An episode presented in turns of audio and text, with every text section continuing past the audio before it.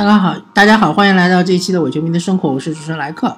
啊，我们这档将这档节目将和大家聊聊有关足球、篮球以及生活本身的一些有趣的话题。那么，因为啊，最近这段时间我一直在关注 NBA 嘛，所以说我们还是聊一聊 NBA 的季后赛。由于前段时间呢，我其实个人有点事情，所以说呃，好多比赛都没看。呃，最近这两天终于还是看了几场比赛，比如说呃，金州勇士。在那个鹈鹕客场拿下了鹈鹕这场比赛呢，我看了差不多半场，半场左右。然后呢，我还看了呃火箭在那个客场呃最后一场呃在那个盐湖城的第二场客场拿下了爵士。啊，今天我刚刚看了一场七六人，终于在主场拿下了一场那个凯尔特人。呃，终于把比分扳成了一比三。呃，其实体育这个事情是很微妙的。如果说七六人在前面一场比赛赢了，这一场输了的话，对他们来说，他们的呃翻盘的机会是要大得多得多。因为他们之前一场输了，所以说，呃，在整个历史上，NBA 六十几年的历史上，经历过了几百场的季后赛。好像是一千多场还是几百场，从来没有一支球队是零比三落后呃翻盘过的。所以说呢，啊，我觉得七六人也是不可能创造这个奇迹的。那么这场赢了呢，只是挽回颜面，那很有可能回到呃海特人主场就被声势横扫，就是四比一嘛。为什么七六人呃在前一轮季后赛？展现出统治力，对吧？啊，完全统治了热火。而这一轮季后赛面对，呃，残缺阵容的凯尔特人，对吧？缺兵少将的凯尔特人反而就完全被克制了呢？这是一个很有意思的问题。嗯，首先很重要的一点，肯定就是七六人缺乏季后赛经验，这是毫无疑问的。呃，所谓季后赛经验，他不会，呃。不会不到，只会迟到，对吧？季后赛经验的重要性对于一支球队来说，之所以呃上一轮七六人打得这么顺，就是因为他们并没有呃遭遇到季后赛经验的缺乏的这种困扰，而这这一轮他们之所以这么艰难，就是因为他们季后赛经验突然之间发现他们是很缺乏季后赛经验的，突然发现他们是多么需要季后赛经验。就比如说他们在主场第一场输输球，对吧？他们打到季后呃打到那个加时，靠贝林尼的一个神奇的呃压哨，踩线两分，对吧？打入加时，这个时候势头完全在七六人这里，然后七六人最后一分钟领先三分，然后凯尔特人就用了两个精妙的配合，边线边线球的配合，连得四分，对吧？七六人最后时刻。发边线球失误被霍福德抢断，对吧？霍福德然后又呃连罚两分，对吧？连得六分，打了个六比零。最后一分钟在领先三分的情况下被对方打了个六比零，啊，这完全就是一个季后赛经验的问题。大家还记得七六人曾经在自己主场打火箭队的时候，啊，最后时刻被戈登绝杀吧，对吧？还有去年七呃去年应该不是七六人是。呃，森林狼曾经在主场打火箭的时候，最后一分多钟领先九分，最后被火箭翻盘吧，对吧？这明显都都是缺乏季后赛经验啊，缺乏经验的这种表现啊。当然，去年呃我说的之前两个例子是常规赛嘛，当然就是同样的道理。那另外一点就是呃，凯尔特人他的防守是很克制七六人。啊，其实热火的防守也很好，但是我不太明白为什么斯波教练要和选择和七六人打这个快节奏的这个进攻，对吧？不断的打攻防转换，不断的打转换进攻，这不是热火队的强项。呃，那这一点斯蒂文森教练就想得很清楚，我就要和你磨阵地，对吧？我就要和你打呃慢节奏的比赛，我就要给你打低比分的比赛，对吧？我就要给你打九十几分对九十几分的比赛。那这样打的话，对于七六人就很不舒服，因为恩比德他不是一个传统的内线，他不是奥尼尔，他不是姚明，对吧？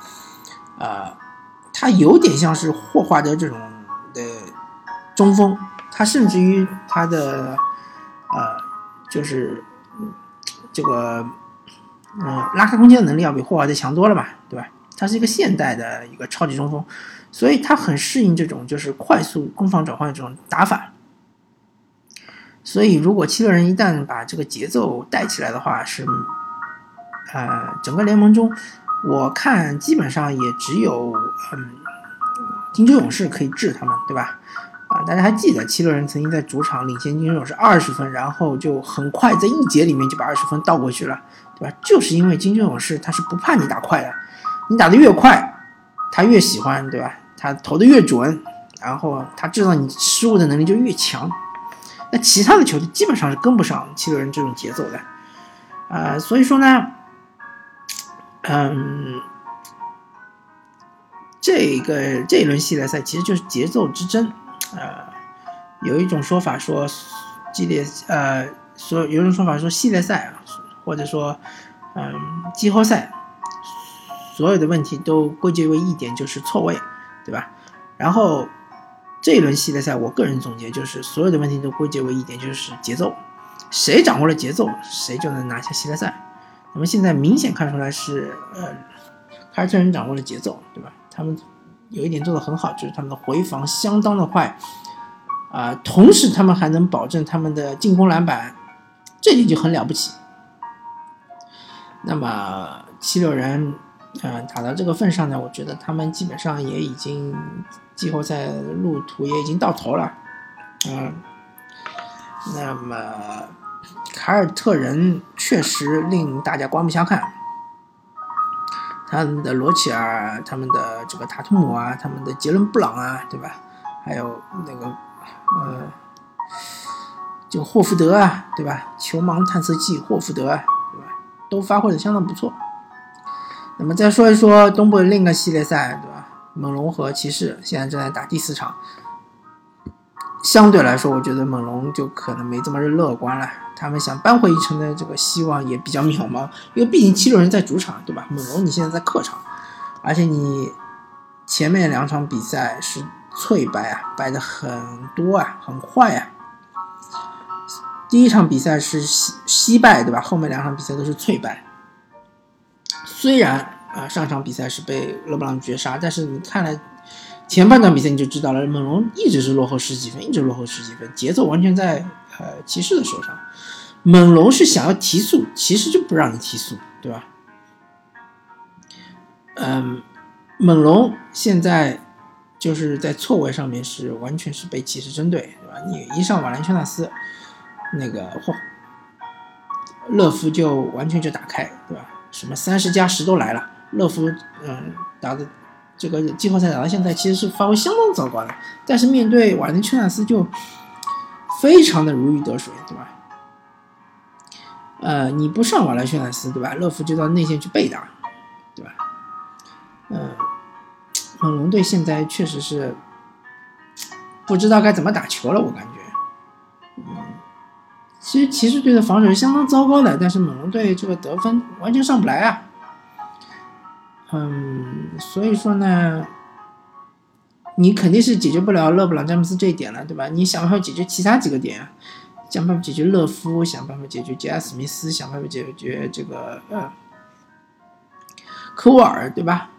如果你这几个点也解决不了，那么你这个是完全被骑士给打穿了。还有杰夫格林啊，对吧？这几个点你要解决掉啊。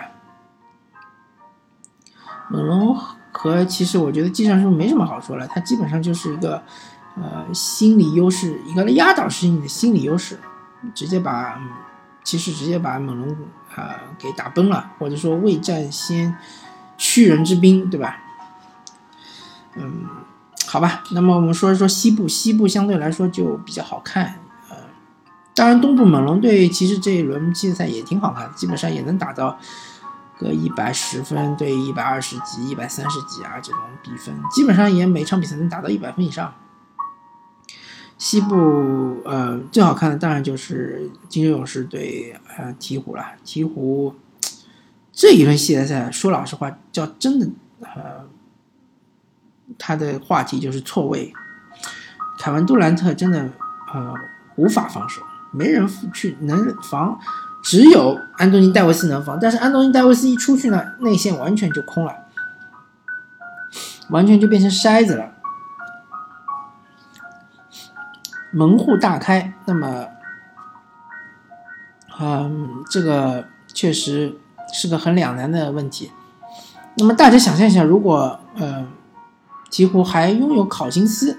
的情况下呢，啊，那这样子的话，其实可以把考辛斯留在篮下，对吧？让安东尼戴维斯出去防啊，凯文杜兰特。但是同样，啊，还有一个问题就是说，一旦比如说考辛斯是防这个追梦格林，或者考辛斯是呃到侧翼去防啊，到那个弱侧去防这个伊戈达拉，对吧？然后是收篮下，那谁？考辛斯防谁，谁就和库里打挡拆的话，你考辛斯出去还是不出去呢？对吧？这也是一个问题。所以说，嗯，相对来说，鹈鹕他这个防守解决不了勇士，他只能靠进攻，对吧？只能给跟对方打对攻。如果你鹈鹕有本事能拿到一百二十分、一百三十分，那你有机会能战胜勇士。但是如果你只达到一百分左右，那么基本上你就没什么机会了。所以这时候我们就要看隆多龙指导的能力了。像上上场比赛他这么多失误，助攻才个位数，那么基本上几乎就没什么机会。因为隆多他本身的投射能力比较差嘛，他的空就是无法拉开空间，所以说他的传球其实是很险的，很多这种很容易失误的传球。但是他的能力是很强的。比如说，一般人传出去这种球，可能有百分之七八十是有失误的概率，他传出去可能只有百分之三十左右是会失误。所以这个就比较考验整个鹈鹕队他的配合的默契度，以及隆多的这个手感。我说的手感不是说他投篮的手感，是说传球的手感。当然，隆多也不是完全不能投，对吧？呃，万一他下一场去了荆州之后，突然手感爆发呢？进个三四个三分球也是有可能的嘛，但是他永远是一个被忽略的点，所以说隆多他他得分是不能够呃改变整个战局的，但是他的助攻是可以的，所以希望龙指导给给安东尼戴维斯多送出一些助攻吧，呃，还有上场比赛确实鹈鹕特别特别的铁，很多的其实算是个半空位或者空位的三分机会都投不进，这个也没办法了，对吧？对方也给你机会了，你投不进，那是你能力的问题。那你被对方锤死也是情理之中，对吧？其实真的就是说，鹈鹕想在防守上做文章，其实是没有意义了。你就要在进攻上做文章，你就要呃，也许你应该提速，对吧？也许你应该打更多中攻防转换，也许你应该投更多三分球，啊，也许你应该更多的吊篮下啊，让安东尼戴维斯吃杜兰特或者是呃追梦格林。那么火箭和呃爵士呢这一轮系系列赛呢，嗯，第二场和第三场我都没看，我只看了第一场和第四场，嗯，基本上来说确实就是实力差距是比较大的，啊，爵士最大的问题就是他的进攻，他进攻的资源太少了，只有这个米歇尔对吧？啊，英格尔斯呢他只有一个就空位空位的投篮，当然他的三分球很准。但是他很挑机会，他不是像阿里加这种会顶着你投的啊。英格尔斯基本是不顶人投投球的，没有颜射的，他基本上都是大空位投篮。呃，所以你这个阵地战的时候只能靠米歇尔一个人打，对吧？或者是偶尔零星的，比如说费沃斯的中投啊，内托的突破啊，对吧？呃，再加上你受伤的人又太多。下一场不知道这个卢比奥能不能复出，呃，X M 又伤了，那么你如果卢比奥不能复出，X M 又还是受伤，那么你只能只能被迫让米歇尔打控卫，对吧？因为你没控卫了，控这个主力控卫和替补控卫都受伤了，那么谁来防登哥呢？对吧？这。如果米歇尔防登哥的话，他的压力太大了，攻防两端都要使出全力，啊，所以说，嗯，倒不是说爵士防守不好，其实爵士的防守已经很不错了，而且他们节奏降得很好，呃，基基本上场均就让火箭队就得个一百分左右。当然第三场比赛是个例外啊，因为第三场比赛打花了，对吧？半场就七十七十比三十几好像，其他几场比赛基本上也就让火箭得个一百分左右。所以说呢，防守已经做极致了，就是进攻实在是不行。戈贝尔，你又没有中投能力，又没有三分能力，对吧？你只能在内线接饼，啊，所以说，呃，我觉得爵士真的已经到极限了。那么爵士如果说以后想要，呃，达到更高的高度呢，一方面米歇尔要进化，对吧？另外一方面呢，他们需要收集更多的射手，呃，当然之前的这个，呃，嗯。他们球队这个三分球的呃三 D 球员还是太少，他们需要再多收集一些三 D 球员。同时呢，啊，我觉得费沃斯和戈贝尔这两个人呢需要取舍一下，嗯，因为你同时拥有两个内线确实有点奢侈，而且，呃，他们两个同时在场的话肯定是拖空间的啊，对于进攻来说是非常不利的。戈贝尔他的进攻能力稍差一点，但是他的防守能力是顶级的，对吧？费沃斯呢是进攻能力稍好一点，有底线底角三分，但是他的防守能力和戈贝尔差距是挺大的。那么你爵士需要取舍一下，对吧？呃，留一个就可以了。其实费沃斯的能力或费沃斯的功能其实和坎特是差不多的，坎特可能就是少一个底角三分，但是坎特他的低位能力其实比费沃斯还强。呃，所以说。嗯，爵士确实是有有有一点这个比较的嗯尴尬，比较的矛盾。那么，呃，我觉得这轮系列赛已经结束了，因为回到主场，火箭应该不会给爵士机会。好吧，那么关于东西部的半决赛，呃，关于对东西部的半决赛四场比赛，我就聊到这里。感谢大家收听这期的伪球迷的生活，我是主持人莱克，我们下期再见，拜拜。